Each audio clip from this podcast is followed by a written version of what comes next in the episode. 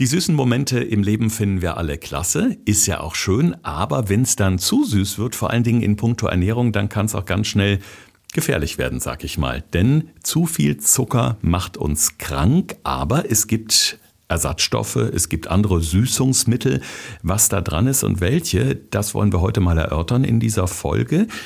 Alex, ich glaube, da gibt es ein Riesenangebot, aber keiner weiß so genau, was ist denn wirklich eine vernünftige Alternative. Ja, es gibt so viele Sachen. Ich glaube, ganz viele davon habt ihr auch schon gehört, von Aspartam, Acesulfam K, über Honig, was da letztendlich auch eine Variante wäre, über Xylit, Erythrit und ganz viele andere lustige Zungenbrecher. Also ich glaube, da müssen wir unbedingt mal ein bisschen Licht ins Dunkel bringen, was es dort alles gibt, was davon vielleicht wirklich eine gute Alternative ist und was man lieber im Regal beim Supermarkt stehen lassen sollte. Gesund gefragt Fünf Tipps für deine Gesundheit mit TV-Reporter Thorsten Slegers und Personal Trainer Alexander Nikolai. Damit ganz herzlich willkommen zu einer neuen Podcast-Folge in Kooperation mit dem Klinikum Niederrhein, eine führende medizinische Einrichtung in Nordrhein-Westfalen, wo moderne Technologie mit menschlicher Fürsorge vereinbart wird. Mit den verschiedenen Kliniken und Fachbereichen bietet das Klinikum ein umfassendes Spektrum an medizinischer Versorgung, von der inneren Medizin über die Chirurgie, Orthopädie, Geburtshilfe bis hin zur Notfallversorgung. Das Klinikum versteht sich außerdem als ein Ort des Vertrauens, an dem auch die Spiritualität eine wichtige Rolle spielt. Das bedeutet, es gibt ein großes Angebot an Seelsorge und Gesprächsmöglichkeiten für Patientinnen und Patienten sowie für deren Angehörige. Weiterführende Informationen zum Evangelischen Klinikum Niederrhein gibt es natürlich auf der Website. Den Link dorthin findet ihr auch bei uns in den Shownotes zu dieser Episode oder in unserem Instagram-Feed in der entsprechenden Bio. Hören, was gesund macht. Morgens nach dem Aufstehen, auf dem Weg zur Arbeit oder abends entspannt auf dem Sofa. Bei Gesund gefragt gibt es die besten Tipps für deine Gesundheit. Einfach und effektiv für deinen Alltag.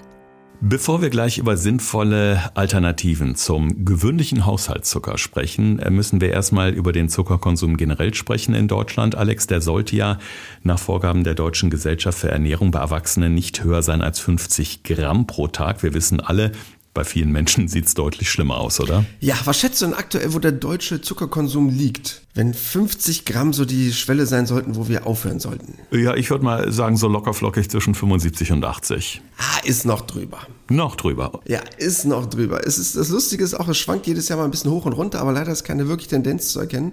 Es gab mal ein, zwei Jahre, wo der Zuckerkonsum ein bisschen runtergegangen ist, aber wir liegen im Jahr locker bei so 30 bis 35 Kilo Zucker. Das heißt umgerechnet auf den Tag circa 90 bis circa 100 Gramm pro Tag, die jeder Deutsche zu sich nimmt. Oh Gott. Und damit sind wir weltweit auch relativ weit vorne. Also wir haben mittlerweile auch die USA eingeholt, die sind ungefähr bei ähnlichen Werten.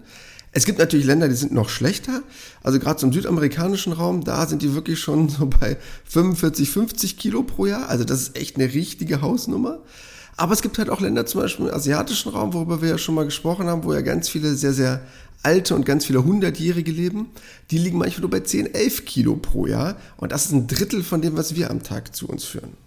Also ich glaube, bei so einer Hausnummer kann man es auch nicht mehr wegdiskutieren, dass wir da ein echtes Problem haben, vor allen Dingen auch ein echtes Gesundheitsproblem, denn ich habe es eingangs schon gesagt, zu viel Zuckerkonsum schlägt sich natürlich massiv auf die Gesundheit aus. Also nicht nur, dass wir uns vielleicht müde und schlapp fühlen, welche Krankheiten werden da besonders begünstigt durch zu viel Zuckerkonsum? Ja, leider die klassischen Großen werden alle begünstigt. Das heißt erstmal ganz Einfach gesagt Übergewicht. Ich glaube, das ist jedem klar. Das ist die mit einfachste Konsequenz von zu vielen einfachen, schnellen Kalorien, was der Zucker letztendlich darstellt. Dann natürlich Diabetes Typ 2. Wissen wir es mittlerweile bald eine Volkskrankheit, um es mal so auszudrücken. Also ich glaube, das wird bald in einer Liga genannt mit Rückenschmerzen, weil wir mittlerweile ja schon über 10 Millionen Deutsche haben, die da ein sehr hohes Potenzial haben, entweder schon Diabetes Typ 2 zu haben oder in Zukunft bald daran zu erkranken. Dann natürlich alle Formen von Herzkrankheiten, klassische, einfache Sachen, an die wir vielleicht auch manchmal denken, einfach im vermeintlichen Sinne wie Karies, aber halt auch ganz viele Formen von gewissen Krebserkrankungen. Ich will da jetzt nicht zu sehr den Teufel an die Wand malen, aber man weiß halt, dass Zucker ein ganz starker Entzündungsförderer ist im Körper. Und deshalb führt es halt leider dazu, neben so klassischen, einfachen Symptomen wie ja, nennen wir es mal Müdigkeit, Heißhungerattacken, halt auch wirklich langfristig schwere Schäden im Körper zu verursachen. Jetzt wollen wir uns natürlich die gesünderen oder die gesunden Alternativen anschauen. Das Schlagwort Süßungsmittel müssen wir aber, glaube ich, trotzdem erstmal definieren, was das genau bedeutet. Ja, das ist nämlich erstmal ganz wichtig. Es gibt nämlich ja generell unter diesem Oberbegriff Süßungsmittel zwei Untervarianten. Das heißt, es gibt einmal die Süßstoffe und die Zuckeraustauschstoffe. Und das ist ganz wichtig, das Ganze jetzt zu differenzieren. Denn Süßstoffe sind in dem Sinne wirklich kalorienfrei. Das heißt, die sorgen letztendlich nur für einen gewissen süßen Geschmack. Und Zuckeraustauschstoffe ist quasi nur ein Austauschstoff für den Zucker, hat aber halt noch Kalorien. Logischerweise weniger als der klassische Zucker, aber halt weniger.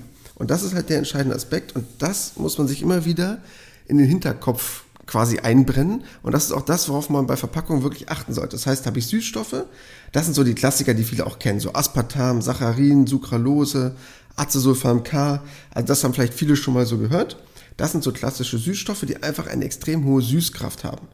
Das heißt, die können von dem 30-fachen, also 30 mal süßer als Zucker, bis hin zum 30.000-fachen süßer als Zucker sein. Das heißt, ich brauche halt wirklich nur minimale Mengen, um denselben Süßungseffekt zu erzeugen wie bei klassischem Zucker. Und die Variante über Zuckeraustauschstoffe, das sind halt dann Bereiche, die vielleicht viele Leute nicht unbedingt kennen, aber vielleicht schon mal so auf einer Packung von so Kaugummis gelesen haben. So wie Sorbit, Isomalt, Maltit, Lactit, Xylit, Erythrit. Das sind dann halt eher die Variante über Zuckeraustauschstoffe die halt dann aber nur eine gewisse weniger Kalorienanzahl haben als der klassische Zucker. Wir wollen uns ja heute mal gezielt einige äh, dieser Sachen anschauen. Äh, einige Begriffe sind gerade schon gefallen, als du das erklärt hast. Ich würde mal ganz gerne mit den Alternativen Erythrit und Xylit anfangen. Also erstmal zum Erythrit hat nahezu keine Kalorien, habe ich gelesen. Wo drin kommt das denn vor überhaupt? Ja, letztendlich kommt Erythrit eigentlich ganz klassisch auch in mehreren Lebensmitteln vor. Also sowas wie Wein, Trauben, Melonen, all diese Bereiche haben wir da schon mit drin. Was ist daran jetzt letztendlich der Unterschied? Das Ganze wird ja eigentlich nur hergestellt aus Stärke.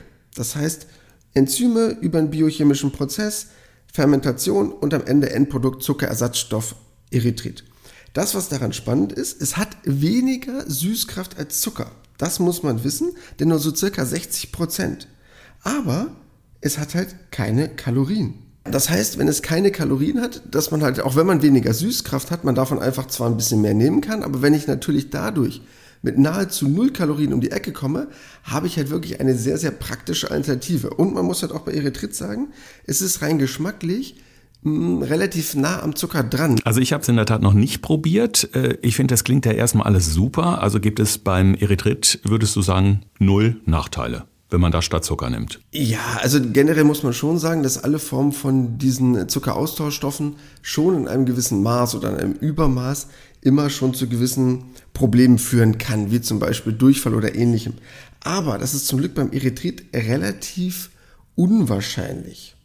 Denn man hat dabei einen riesengroßen Vorteil, denn gerade Erythrit wird im Dünndarm relativ zügig aufgenommen und dann wird auch wiederum relativ viel dadurch über den Urin unverändert ausgeschieden. Das heißt, man hat dabei diese unangenehmen Begleiterscheinungen, die man oft bei Zuckeraustauschstoffen hat und was dem ja auch ganz oft vorgeworfen wird. Also die klassischen Blähungen, dieses Völlegefühl wird bei Erythrit zum Glück nicht so stark auftreten. Deshalb wäre das so einer, wo ich sagen würde, okay, das wäre einer von diesen Zuckeraustauschstoffen, ja, bin ich weniger ein Gegner von, um es mal nett auszudrücken. Dann schauen wir uns jetzt mal das Xylit an. Das ist ja auch als Birkenzucker bekannt und wird von vielen Ernährungsexperten empfohlen. Ich habe erst gestern noch einen Podcast von Kollegen gehört, die da eben auch gesagt haben, das ist eigentlich eine ganz schöne Alternative weil es eben auch, ähm, man muss nicht so großartig umdenken. Es hat in etwa die gleiche Süßungskraft wie richtiger Zucker und ist auch was, was ich immer wieder so in diversen Social Media Posts sehe, gerade auch wenn es um das Thema Backen geht, dass doch viele Influencer und Influencerinnen auf Xylit schwören. Du auch? Ja, Xylit ist wirklich nicht so wild, kann ich entspannt mit leben. Es gibt ja auch ganz viele Firmen, wir wollen jetzt keine Namen nennen, die sich mit äh, diesem Thema Xylit schon relativ viel auseinandergesetzt haben. Und ja, man kennt auch den einen oder anderen Social Media Hype, aber das ist eine Variante, mit der ich relativ gut leben kann.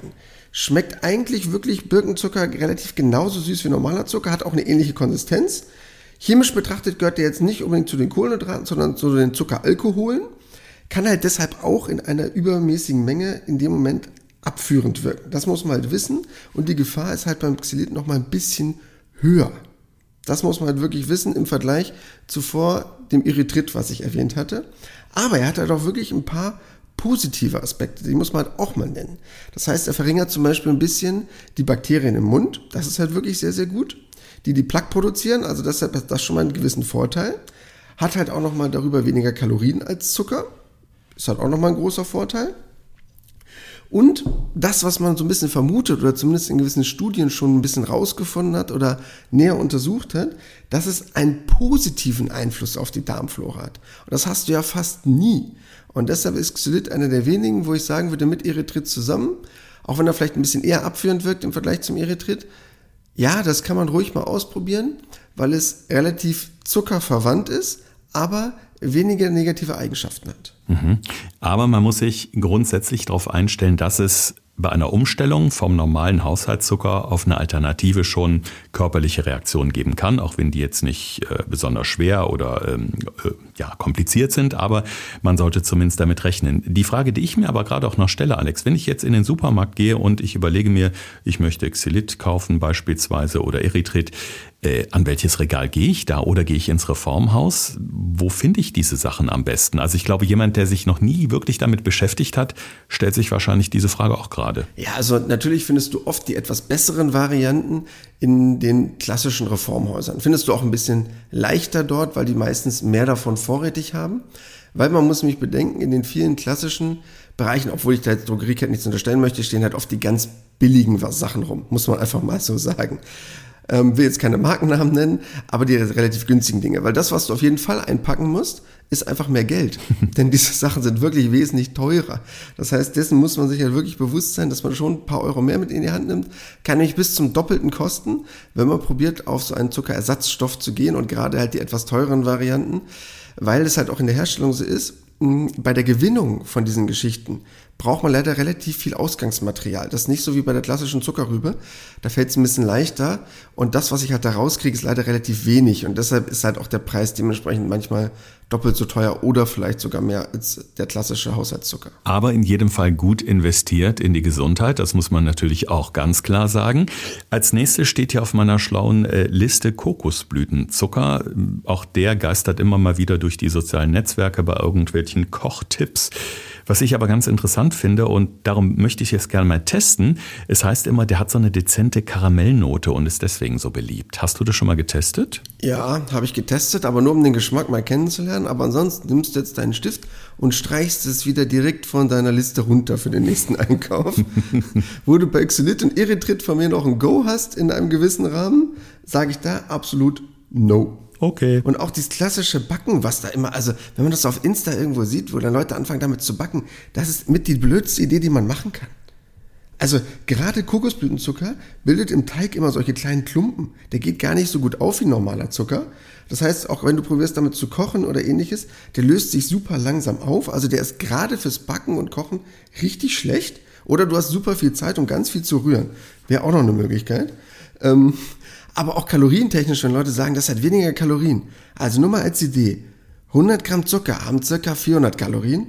100 Gramm Kokosblütenzucker haben 385 Kalorien. Hm.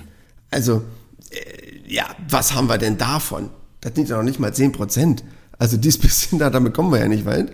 Und, was ich auch noch richtig Banane finde daran, fast dieser gesamte Kokosblütenzucker, den wir hier in Deutschland haben, stammt meistens irgendwo aus Südostasien. Also hauptsächlich so die Ecke Thailand, Indonesien. Dort wird ja dieser Nektar aus diesen Kokospalmen gesammelt. Das heißt, super langer Weg zu uns. Also ganz ehrlich, wer Kokosblütenzucker vermarktet hat, der ist ein Gott, weil es einfach super läuft. Aber an sich null Vorteil habe ich gar nichts von. Okay. Die kleinen Klümpchen, die da im Teig entstehen, sind wahrscheinlich die künftigen Kokosnüsse. Ne? Du hast da wahrscheinlich den Teig nicht lang genug stehen lassen. Okay, also ökologischer Fußabdruck ist auch Mist, also streichen wir den in der Tat. Der stand noch nicht auf meiner Einkaufsliste, nur auf meiner Fragenliste hier. Also ich warte immer erst ab und mache immer ein Häkchen hinter dem, was du mir dann erlaubst einzukaufen. Was wir aber in jedem Fall hier zu Hause haben, ist Ahornsirup. Weil Ahornsirup äh, macht man ja hin und wieder auch schon mal an Soßen beispielsweise dran. Ähm, Reissirup gehört ja auch in diese Kategorie. Äh, was sagst du dazu? Ich glaube, es sind deutlich weniger Kalorien als Zucker, aber hm, ja, wie gesund oder ungesund ist das? Ja, man muss es halt letztendlich so sehen, dass man einfach nur Zucker hat in einer etwas geringeren Kalorienform. So muss man es halt sehen. Man darf jetzt nicht denken, oh mein Gott, es ist jetzt ein super gesundes Lebensmittel. Weil du hast halt einfach ein paar Kalorien gespart, aber es hat natürlich auch nicht null. Aber du hast einen relativ, finde ich persönlich noch, einen relativ gesunden, süßen Geschmack, der noch nicht eklig schmeckt. Finde ich ist auch mal ein wichtiges Kriterium, wenn man irgendwas davon verwendet. Deshalb, ja, würde ich es mal sagen, als, mh, betrachte es mal als Zuckerleid, um es vielleicht mal so auszudrücken.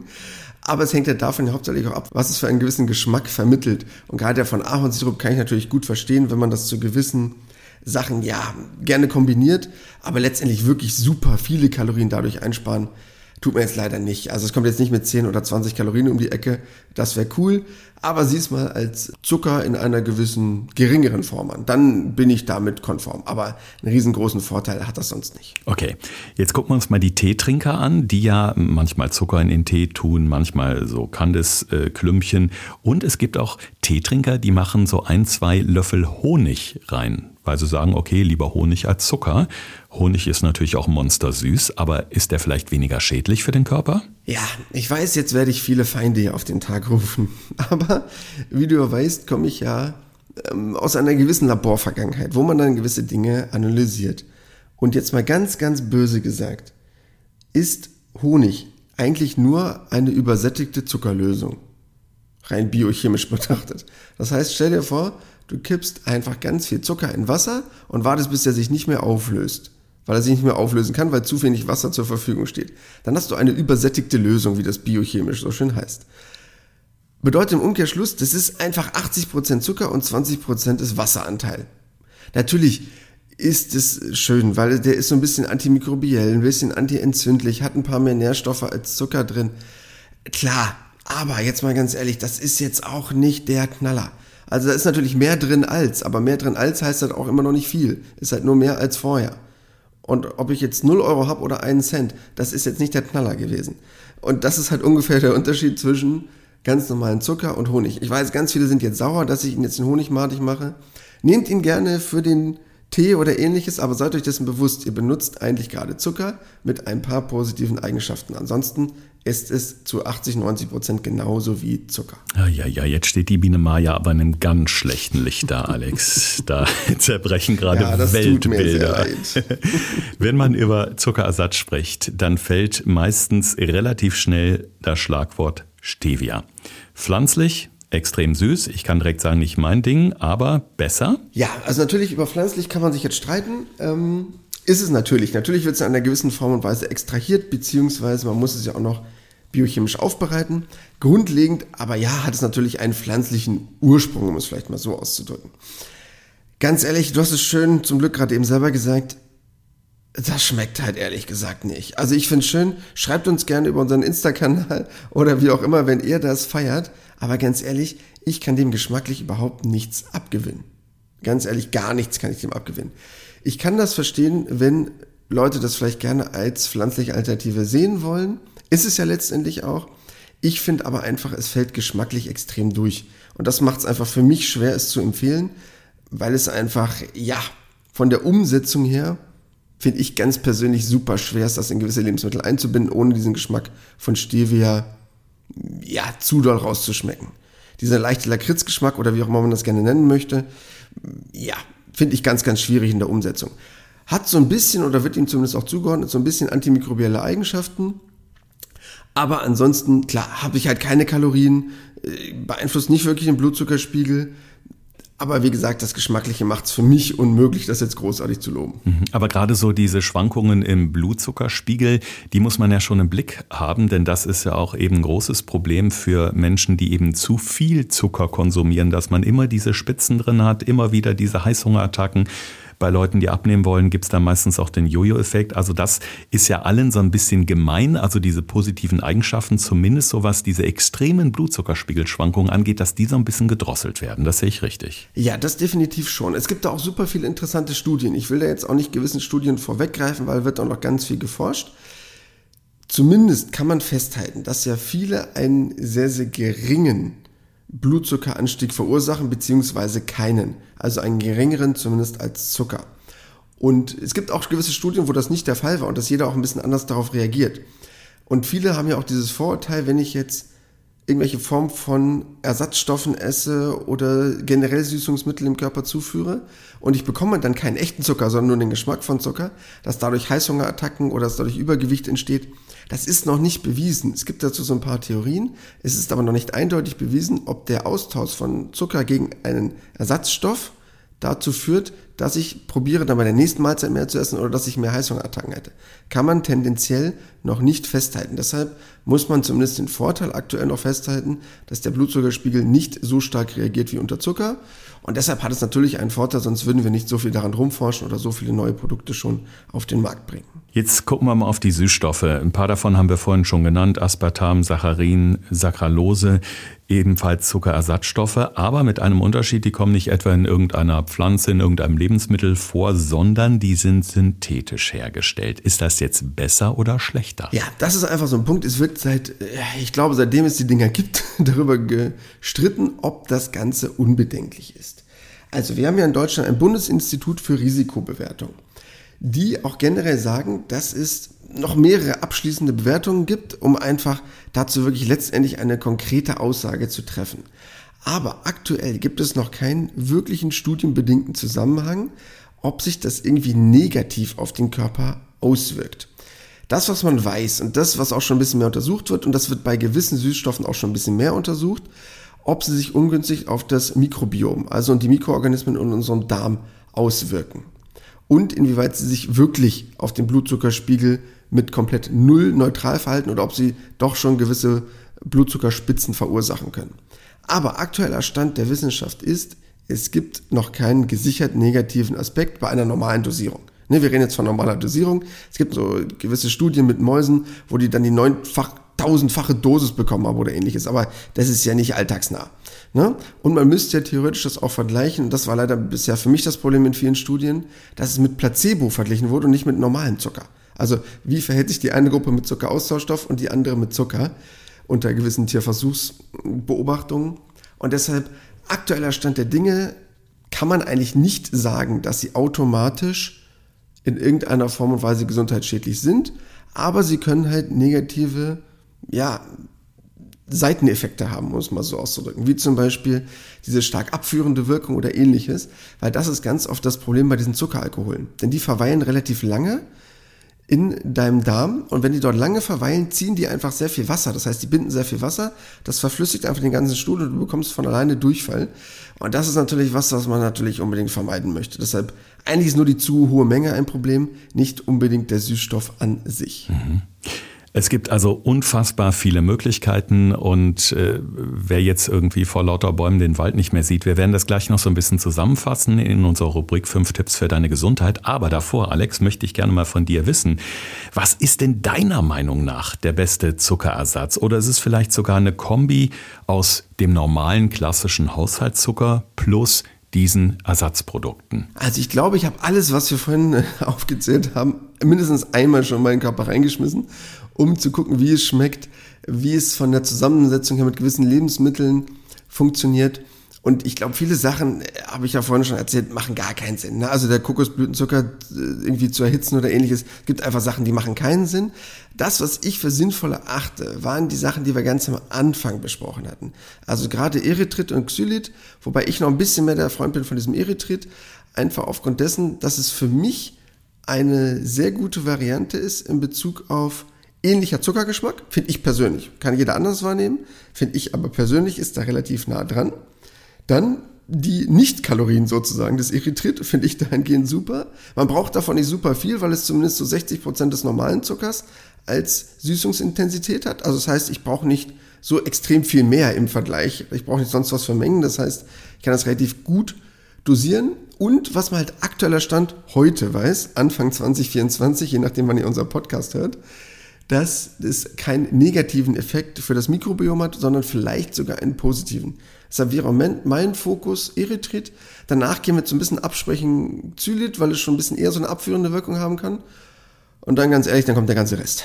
Okay, ich hoffe, du hast jetzt nicht so viele Tipps schon verraten, denn wir haben ja noch was in der Hinterhand. Hier für euch nochmal zusammengefasst die besten und wichtigsten Info zum Thema Zucker bzw. Zuckerersatz. Thorsten fragt, Alexander antwortet. In diesem Podcast erfährst du alles über Ernährung und Fitness. Einfach erklärt und mit konkreten Tipps für deinen Alltag. Ja, Tipp Nummer eins und der ist mir erstmal ganz wichtig, das Ganze zu differenzieren. Denn es gibt allgemein Süßungsmittel und das ist halt auch oft das Tragische, was auf vielen Lebensmitteln draufsteht. Süßungsmittel kann ich nämlich nochmal differenzieren in Zuckerersatzstoffe und Süßstoffe. Und das ist halt ganz wichtig, das Ganze zu differenzieren, weil das ist die erste Geschichte, die ich wissen muss, wenn ich eine Packung umdrehe. Dann Tipp Nummer zwei. Was ist denn jetzt der Unterschied? Nämlich erstmal Süßstoffe. Süßstoffe haben einfach eine extrem hohe Süßkraft, also wirklich das 30 bis 30.000-fache höher als das von Haushaltszucker und haben halt wirklich eigentlich gar keine oder halt nur nur super wenig Kalorien und deshalb ist das natürlich quasi der Ersatz, dass ich nur einen reinen Süßungseffekt habe, aber keinen großartigen Kalorieneffekt, haben aber eventuell eine abführende Wirkung. Tipp Nummer drei, der zweite Part, die Zuckerersatzstoffe oder Austauschstoffe. Das sind natürlich jetzt Sachen, die haben schon Kalorien. Deshalb das bitte nicht verwechseln. Die haben schon Kalorien. Wesentlich weniger, nicht alle, aber wesentlich weniger als der klassische Zucker. Aber natürlich mehr als die Süßstoffe. Haben aber oft, hm, ich nenne es mal so, einen etwas besseren Zuckergeschmack. Das heißt, der ist nicht so super künstlich. Ich brauche davon vielleicht ein bisschen mehr, weil sie nicht so eine hohe Süßkraft besitzen. Aber ich habe natürlich extrem viele Kalorien in dem Moment eingespart. Tipp Nummer 4. Kokosblütenzucker. Nein, das nehmen wir nicht. Es wird irgendwie gehypt und auf Instagram sieht man das vielleicht ganz oft, aber bitte davon die Finger weg. Ist eigentlich gar kein riesiger Unterschied zu normalen Zucker, kann man aber eigentlich nichts mit anfangen, kann man nicht wirklich gut mit kochen oder backen oder was da alles propagiert wird und kommt irgendwie aus der letzten Ecke der Welt angeflogen zu uns, also einen viel weiteren Weg kann es kaum haben aus solchen Gegenden wie Indonesien oder Thailand. Deshalb bitte Kokosblütenzucker im Regal stehen lassen. Ihr würdet mir einen Gefallen tun. Und unser letzter Tipp, Tipp Nummer 5. Ich weiß, jetzt bin ich echt gemein zu den ganzen Honigliebhabern und ganz viele werden jetzt vielleicht auch böse gucken oder gut, sehen wir zum Glück nicht, aber vielleicht böse reagieren. Generell habe ich gar nichts gegen Honig. Finde ich auch gut, hat gewisse antientzündliche Wirkung, antimikrobielle Aspekte finde ich an sich super toll, aber muss man sich halt wirklich Gedanken drüber machen. Das ist zu 80, 90 Prozent wie Zucker. Ja, es ist ein bisschen besser als Zucker, aber leider nicht wirklich viel. Und deshalb, ich kann es verstehen, wenn man es tauscht gegen Zucker, aber sorry, Leute, jetzt nicht denken, das Ding wäre wesentlich gesünder. Das sind einfach knapp 90 Prozent wieder normaler Haushaltszucker und der Rest ist einfach nur eine schöne Verpackung mit einer netten, glücklichen Biene drauf. um nochmal auf Biene Maya zu kommen, sehr schön. Wir haben wieder viel gelernt in dieser Folge und äh, ja, wir hoffen, ihr seid jetzt auch so ein bisschen schlauer beim nächsten Einkauf, was dann statt Zucker in euren Einkaufswagen kommt. Solltet ihr noch Fragen haben oder generell Anregungen für Themen im Podcast Gesund gefragt, dann besucht uns sehr, sehr gerne auch auf Instagram. Podcast Gesund gefragt heißen wir da, alles zusammengeschrieben. Und dann seht ihr oben in unserer schicken Instagram Bio, dass da auch Kontakt steht. Linkfly heißt da, dieser Link, einmal draufklicken. Und da habt ihr verschiedene Kontaktmöglichkeiten, wie ihr uns eben auch befragen könnt oder einfach Themen schicken könnt, wo ihr sagt, Mensch, das wäre mein Thema für den Podcast und gerne auch eine schöne Bewertung, beispielsweise bei Apple Podcasts abgeben. Da freuen wir uns sehr drüber. In diesem Sinne, bleibt schön gesund. Wir hören uns nächste Woche wieder. Das war Gesund gefragt. Der Expertentalk mit Thorsten Slegers und Alexander Nikolai. Wenn es dir gefallen hat, abonniere gerne unseren Podcast und verpasse keine neue Folge mehr.